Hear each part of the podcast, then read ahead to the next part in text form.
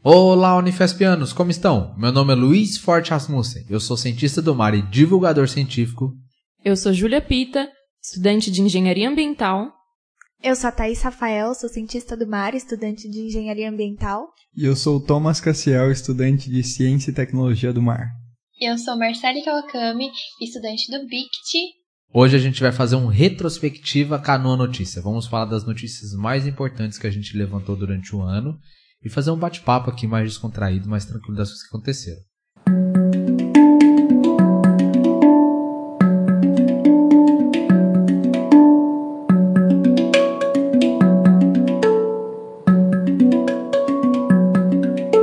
Então, o primeiro acontecimento mais marcante desse ano, para o Canoa como todo para o projeto, foi a entrada dos novos integrantes. O projeto começa comigo com a professora Gisilene, que é orientadora, lá em 2020. Depois a gente teve a entrada de uma aluna do BIC chamada Crisângela, que acabou tendo que sair antes dela se formar, hoje já ela é formada e não está mais na Unifesp. E aí, no começo desse ano de 2021, eu passei no mestrado aqui na Unifesp, um programa de pós-graduação interdisciplinar em Ciência e Tecnologia do Mar. E aí eu e a professora conversamos sobre a entrada de novos integrantes. A gente abriu um processo seletivo e desse processo seletivo saíram as três meninas que estão aqui hoje. Thaís, Júlia e Marcele. Como é que foi para vocês entrar no canoa? O que, que incentivou vocês? Bom, é, para mim foi muito legal entrar no canoa. É, eu senti que me ajudou muito numa parte que faltava assim minha, que era falar mais e colocar mais a minha voz para fora. Então, para mim foi muito importante. Obrigada, Luiz e professora Gislene. ah, para mim foi muito legal, porque durante a pandemia eu tive mais contato com o podcast, principalmente com o Canoa, né? Eu não me imaginava aqui. Eu tava só escutando. E aí, quando teve a, a oportunidade, eu me inscrevi e a gente fez a reunião e eu fiquei super animada. E é uma coisa que eu faço com muito gosto, porque apesar de ser dentro da universidade, né, que às vezes a gente fica meio assim, que a gente tem muita coisa obrigatória para fazer, aqui é uma coisa que você faz, que é aqui dentro, e é só prazer, assim, não tem essa cobrança nem nada, então é muito legal. Bom, para mim uh, tem sido uma válvula de escape para eu utilizar meus pensamentos, utilizar uh, as minhas inspirações artísticas para complementar o que a gente pensa, o que a gente vê no nosso dia a dia.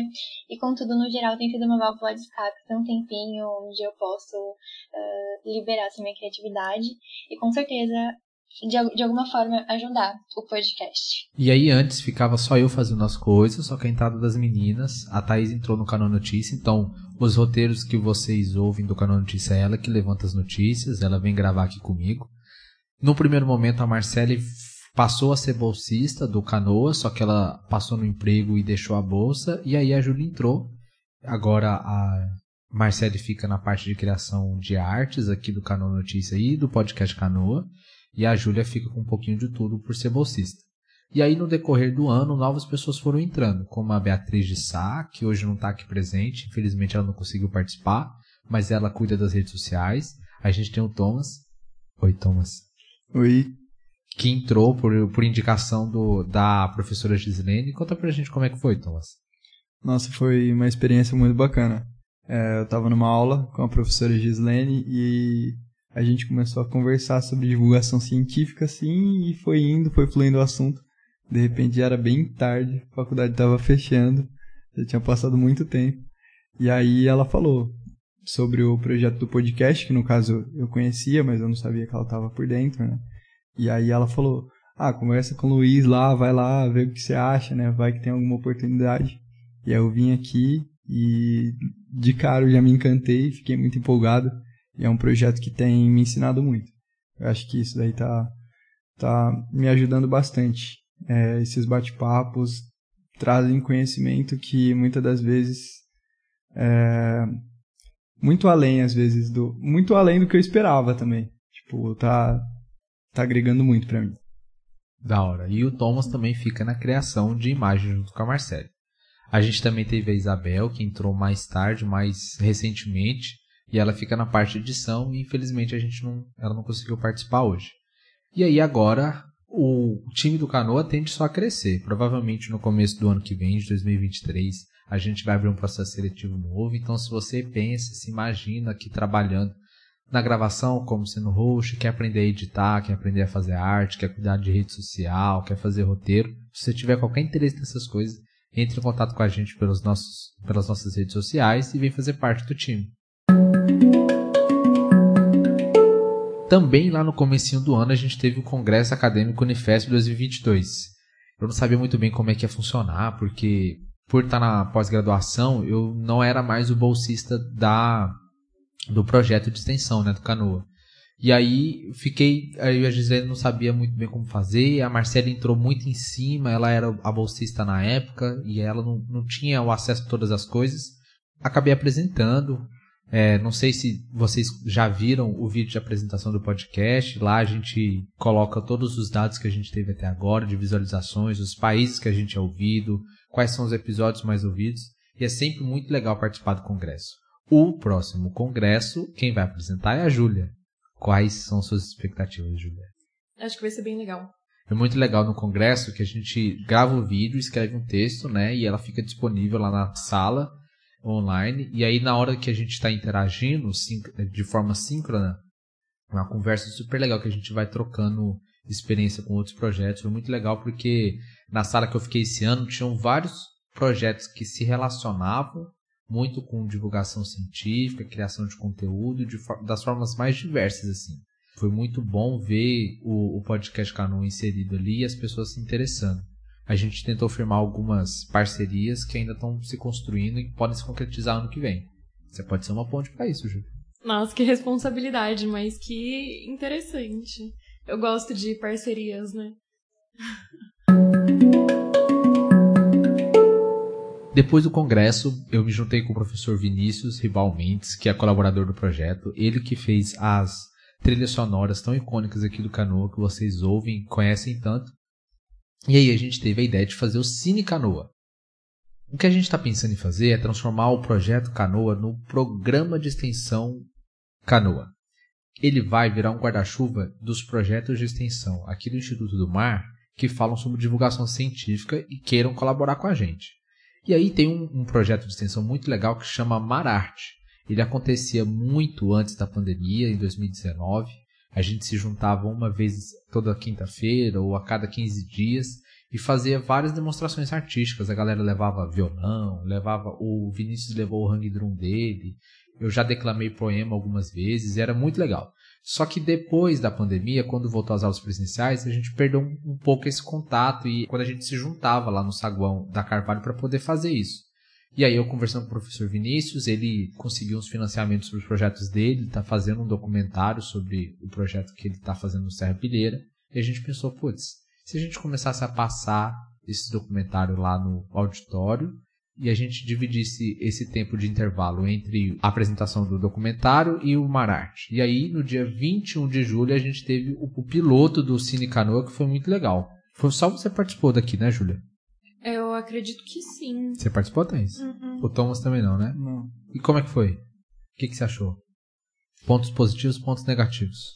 Tá. É, então, eu cheguei atrasada né, nesse dia, mas a parte que eu peguei foi muito legal, assim. É, um ponto positivo é que trazer o documentário é uma coisa extremamente nova, né? Eu acho que no Mararte a gente nunca fez nada parecido. E eu acho que um ponto negativo é que dessa vez tinha menos gente do que o Mararte. Espero que no próximo Cine Canoa tenha mais gente.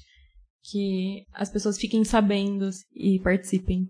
O que aconteceu foi que a gente ficou muito animado com a ideia de fazer esse, esse projeto e acabou fazendo em cima da hora, estava no final do semestre, e aí a gente fez ali numa data que não era ideal, porque muitas pessoas estavam se preocupadas com as provas ali do final do, do primeiro semestre de 2022.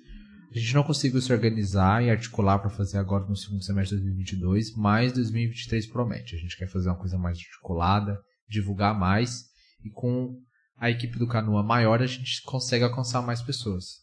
Talvez fazer mais no começo do semestre também, né? Pra, Isso. Tipo, boas-vindas, a galera vindo com uma Isso. vibe tranquila, Com relaxada, certeza. descansada. Sem nenhum trauma. O, o Vinícius também fez uma autocrítica de separar, de não juntar o documentário com a demonstração artística, porque quando, depois que passou o documentário, várias perguntas foram surgindo do assunto. Hum. E aí a gente começou a ter que acelerar as respostas às perguntas, porque tinha que ter um tempo ainda para tocar o violão, para fazer a declamação de poema. E a gente pensou em intercalar. Ser uma semana o documentário e ser uma semana a demonstração artística. Muito Aí legal. vamos ver como é que vai funcionar. Isso, legal. Depois disso, a Unifesp se destacou em vários rankings, tanto nacionais quanto internacionais, em vários aspectos. Eu vou ler aqui para a gente poder discutir.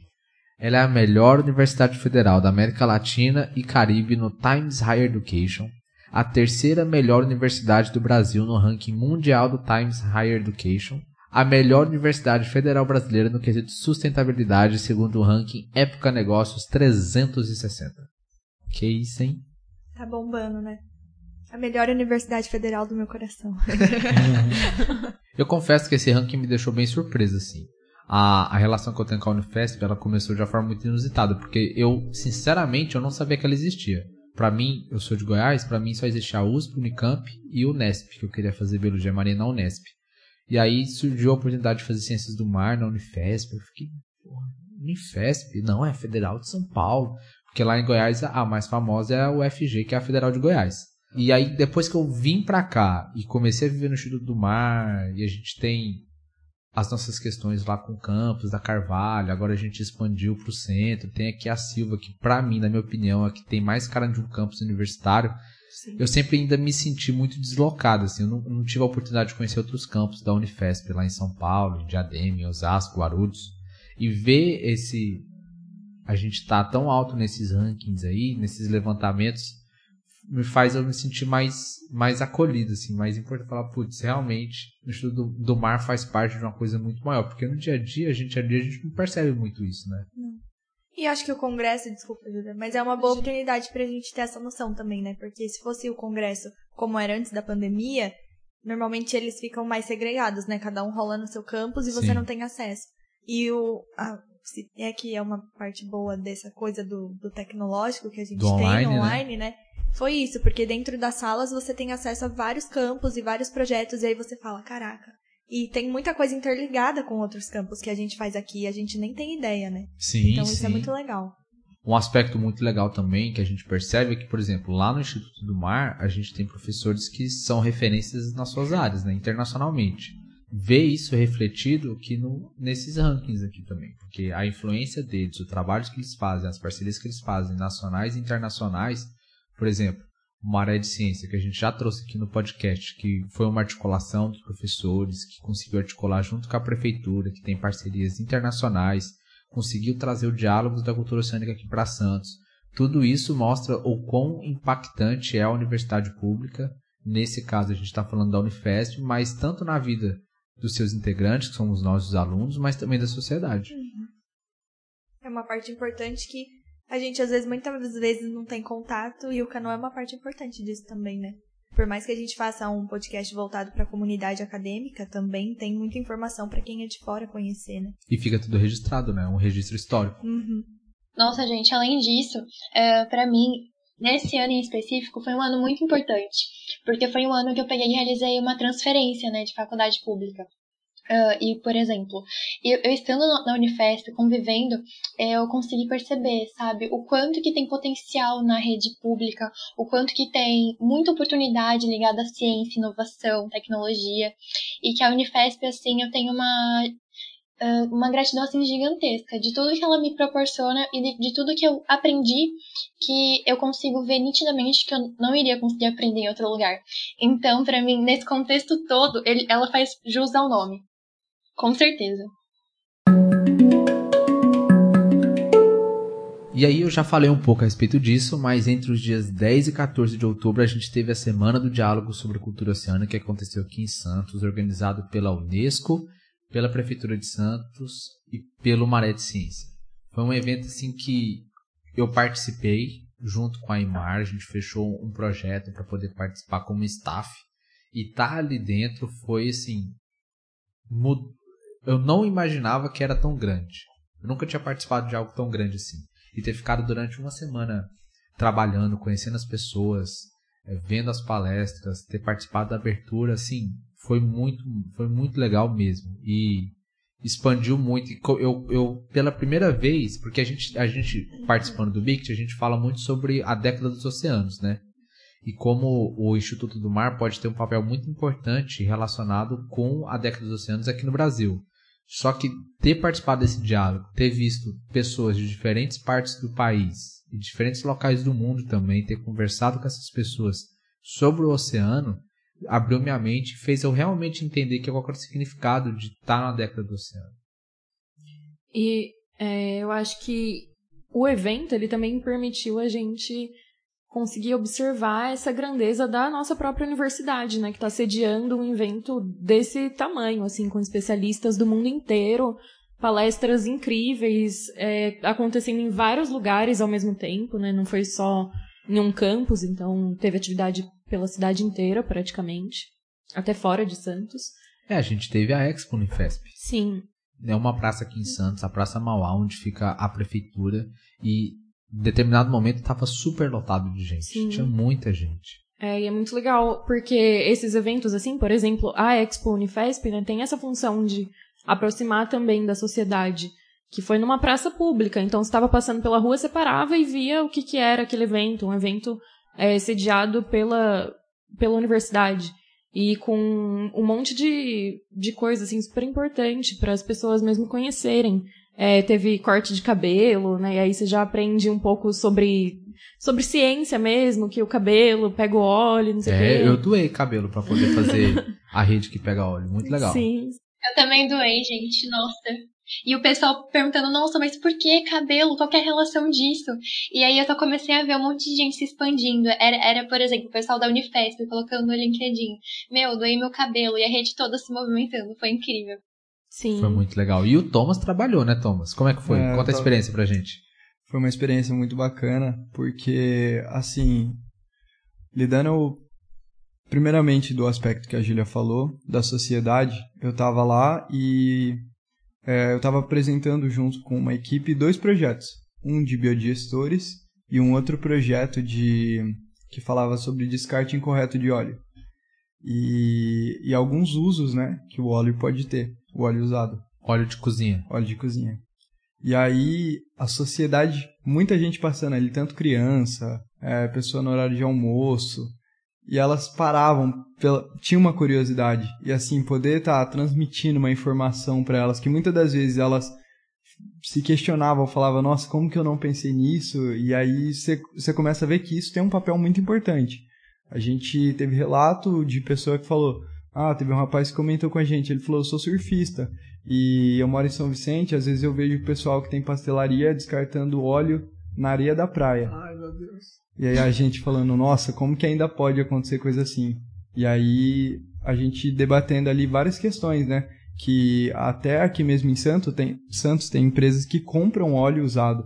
E aí, tipo, é, onde será que tá o, tá o erro aí? Será que tá, a gente não tá levando informação? Então a gente tá, tá aqui né, do Instituto do Mar, eu acho que a gente tem um papel muito grande aí, né? Muita coisa que a gente pode desenvolver ainda, muita informação que a gente pode levar para a sociedade. Então acho que esse foi o ponto que mais me tocou nesse na Expo Unifesp. Da hora. É, é só adicionando, eu acho que o diálogo realmente funcionou, né, nesse caso. É que normalmente esses eventos eles são meio que uma palestra. Então você tem alguém que fala e você tem alguém que ouve. E eu senti que, nesse caso, fugiu bastante disso, assim, foi realmente um diálogo. Tanto é, as pessoas que estavam lá para apresentar falavam, mas quem foi para conhecer também falava e era ouvido e tinha essa interação, né, mais forte, assim. Eu acho que foi um ponto muito positivo do evento.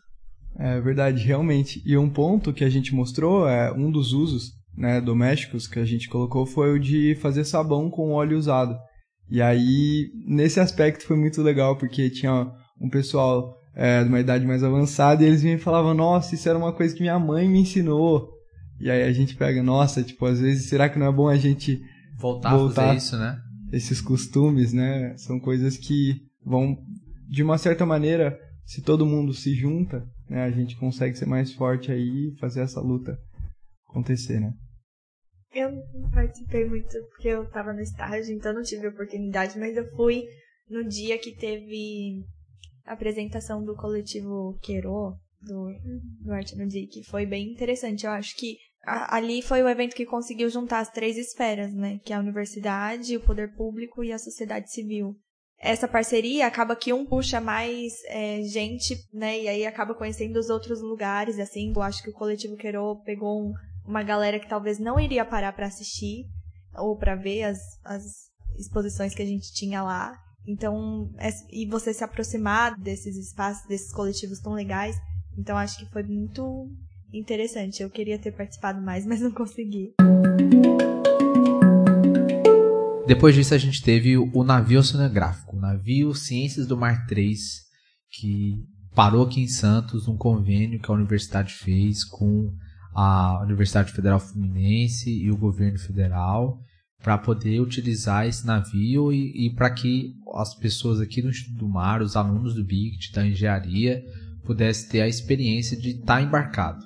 Pensando no futuro de ter uma oceanografia, que é um requisito de você se formar oceanógrafo, você ter X horas embarcados, a gente fez, conseguiu fechar esse convênio que é muito importante, porque desde que eu vim aqui para Santos e comecei a fazer ciências do mar, eu me imaginava fazendo algo desse tipo e consegui fazer depois, estando na pós-graduação, porque eu faço parte do Observatório Institucional da Unifesp, que é um, um assunto que eu quero trazer no programa futuro.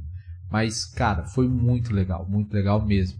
É, aqui da, do Canoa só eu consegui participar, né? Porque precisava estar matriculado numa matéria é, do BICT, e foi uma experiência surreal, assim, co coisas que eu, que eu realizei de quando eu me via imaginando o que, que poderia ser quando eu era criança.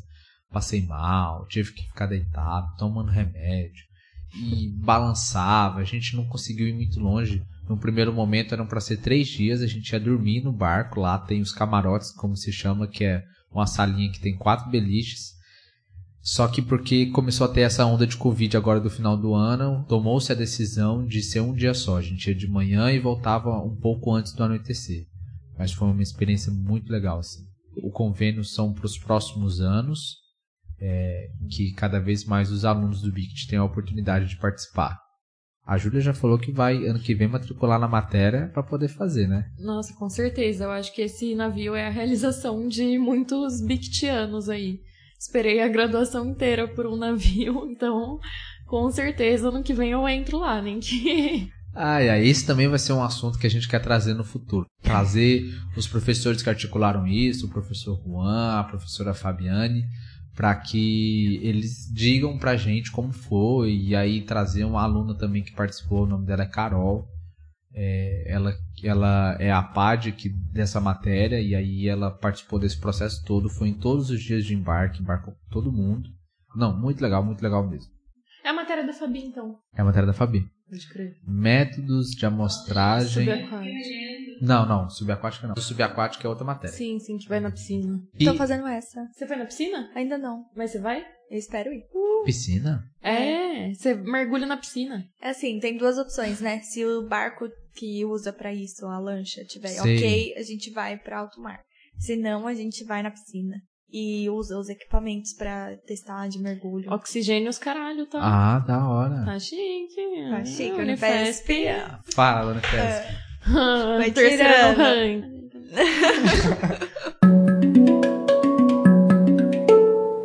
Ah, eu acho que a gente tinha que ter mudado aqui a ordem, porque agora a gente vem com uma parte triste, triste, do nosso é. ano, né? Que foi a gente passando por um momento difícil na, na educação e na ciência brasileira. É, esse ano a gente teve várias reduções, vários cortes. A- na verdade, desde o ano passado, o ano passado a gente entrevistou o professor Odair, que é o diretor aqui do campus, da, da Baixada Santista. Ele explicou pra gente como que funcionava toda essa dinâmica de cortes, como que afetava a Unifesp. É, na época, ele tinha um diagnóstico que se mantivesse daquela forma, a Unifesp talvez não conseguisse abrir para o presencial. Na época, a gente ainda estava num regime é, online, com algumas atividades híbridas, mas muito pouco. Esse ano, incrivelmente, mesmo com esses cortes, a Unifesp fez um bom trabalho de eficiência é, na economia da faculdade para poder dar certo, mesmo com várias deficiências, dificuldade na, na compra de materiais, dificuldade no laboratório, dificuldade na manutenção contra incêndios. Foi uma coisa que eu vi no, numa assembleia que teve. E agora no final do ano a gente teve mais cortes. Várias pessoas ficaram sem bolsa. No primeiro momento as pessoas estavam sem bolsa de permanência, que é uma política pública importantíssima para garantir o acesso e a equidade das pessoas aqui na universidade. Esse dinheiro foi pago, mas bolsas de extensão, bolsas de iniciação científica, bolsas de monitoria, que também fazem parte da renda das pessoas, que são um, uma entrada de dinheiro importantíssimo para que elas continuem a estudar e a exercer essa responsabilidade que eles assumiram, passaram no edital, ainda não foi pago ainda não tem a previsão. A gente conversou muito sobre como esse ano foi importante, tanto para a gente pessoalmente quanto para a Unifesp, ter essa relação com o, o, a sociedade civil, com o poder público aqui em Santos. E tomara que melhores tempos virão. É, é importante sempre lembrar que toda bolsa é uma bolsa de permanência. É, tem as bolsas específicas, né, que são focadas para alunos com uma renda um pouco mais baixa, para eles permanecerem na Unifesp. Mas toda renda é importante para a permanência dos estudantes aqui. Então, que todos os estudantes possam é, contar com a sua bolsa aí o mais rápido possível. É um direito adquirido, né? Sim. Foi dada essa possibilidade, as pessoas passam por um processo seletivo, são avaliadas, são escolhidas e exercem uma responsabilidade. Cumprem com essa responsabilidade e merecem ter o pagamento por isso. Exato, é um trabalho. Funciona igualzinho um salário. Só que chama bolsa. Só que chama bolsa. e além disso, os cortes que tiveram para dificultar a estrutura da faculdade mesmo, né, da universidade. Então, não adianta a gente ter várias pessoas aqui também se a gente não tem água, se a gente não tem energia, se a gente não tem uma estrutura boa. Papel higiênico. Papel higiênico. Sabonete líquido. É. Eu já peguei a fase do papel higiênico antes da pandemia, né? Então, tipo, pra ver que não é uma coisa de agora, já Sim. vem sendo cortado há muito tempo, então é muito importante que as pessoas saibam é, que tá tendo esse corte, a importância que é o financiamento para a universidade pública e que todo mundo ajude e não vai ter corte. Amém.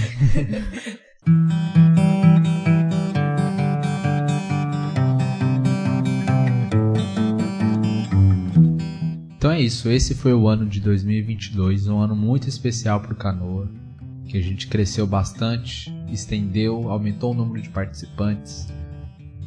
Esses novos participantes eles estão trazendo novas visões, novos entendimentos de como a gente pode fazer uma comunicação científica, novos formatos de programa. Foi um ano que eu fico muito feliz, em que eu confesso que eu me senti muito valorizado, tanto pessoalmente quanto profissionalmente. Poder usar a Rádio Silva, que é um objetivo e um sonho que a gente teve desde quando a gente escreveu o projeto lá em 2019. Essa história ainda vai ao ar também no programa especial do podcast Canoa do, do fim do ano. E aí eu queria agradecer a vocês por ter vindo fazer parte do Canoa, por estarem acrescentando, por estarem trabalhando junto comigo. Desde o início, a intenção minha e da professora Gislene era que o Canoa ficasse para a Unifesp e fosse um, um, projeto que perdurasse, que as pessoas fossem entrando e ele fosse tendo uma, essa característica nova. Ainda estou por aqui fico aqui mais um ano, um ano e três meses, ainda que até o final do meu mestrado, mas eu espero que a, depois disso o canoa continue. Então, feliz 2023, galera. Que 2023 seja ainda melhor pra gente. Isso mesmo, gente. Desejo a todos um feliz 2023 e muito obrigada por me aceitarem nesse time maravilhoso e que é um prazer fazer parte do Canoa Notícia e o Canoa Podcast. Eu queria agradecer ao Renato com a paciência que ele tem aqui com a gente, oh, usando Renato, a, a rádio. Deixar um agradecimento ao Luiz também, porque a gente peca pra entender todos esses botões que ficam aqui na nossa frente, que vocês não enxergam. Então, muito obrigada, Luiz. E também queria deixar só assim que o podcast, por mais que ele tenha uma função muito especial, né, que é sobre a divulgação científica, que é uma coisa que a gente fala muito dentro da academia, né? Porque essa necessidade de passar a divulgação de uma maneira mais leve para as outras pessoas que não estão na academia, também é uma boa forma da gente conviver, né? A gente fala também da convivência estudantil, então é um importante espaço. Eu não sei se eu teria contato com vocês se eu não estivesse aqui no podcast. Então, agradecer por estar tá todo mundo aqui nesse time. E é isso. Muita saúde pra gente em 2023. e a universidade permanecerá. Bom, é, eu também só tenho a agradecer. 2022 foi um ano incrível para mim. Poder entrar no Canoa foi, foi essencial, assim, me ajudou demais. E eu tenho muito a agradecer ao Luiz, principalmente, que tudo que eu aprendi aqui no Canoa foi ele que me ensinou. Então, obrigada, Luiz. E professora Gislene, obrigada aos dois pela confiança da bolsa também. É isso, só tenho a agradecer, foi uma experiência incrível e eu espero poder continuar aqui ano que vem. E feliz 2023 para todos. Eu também quero agradecer ao Luiz, a professora Gislene e a essa equipe. Muito, tá sendo muito especial trabalhar com vocês, está sendo muito legal. Como a Thais falou no começo do podcast, é, por mais que uma coisa dentro da universidade, a gente faz com tanto amor, assim, tanta leveza, flui tão natural, é, é muito bom. Então ter essa experiência aqui é realmente é uma válvula de escape, é muito legal. E eu tenho a agradecer a todos vocês e desejar para todo mundo da universidade, de fora da universidade que também nos ouve, feliz 2023. Então é isso, galera. Muito obrigado por ficar até aqui. Muito obrigado por estarem ouvindo o Canoa Notícia, por ouvirem o podcast Canoa. E até o ano que vem. E tchau. Até mais.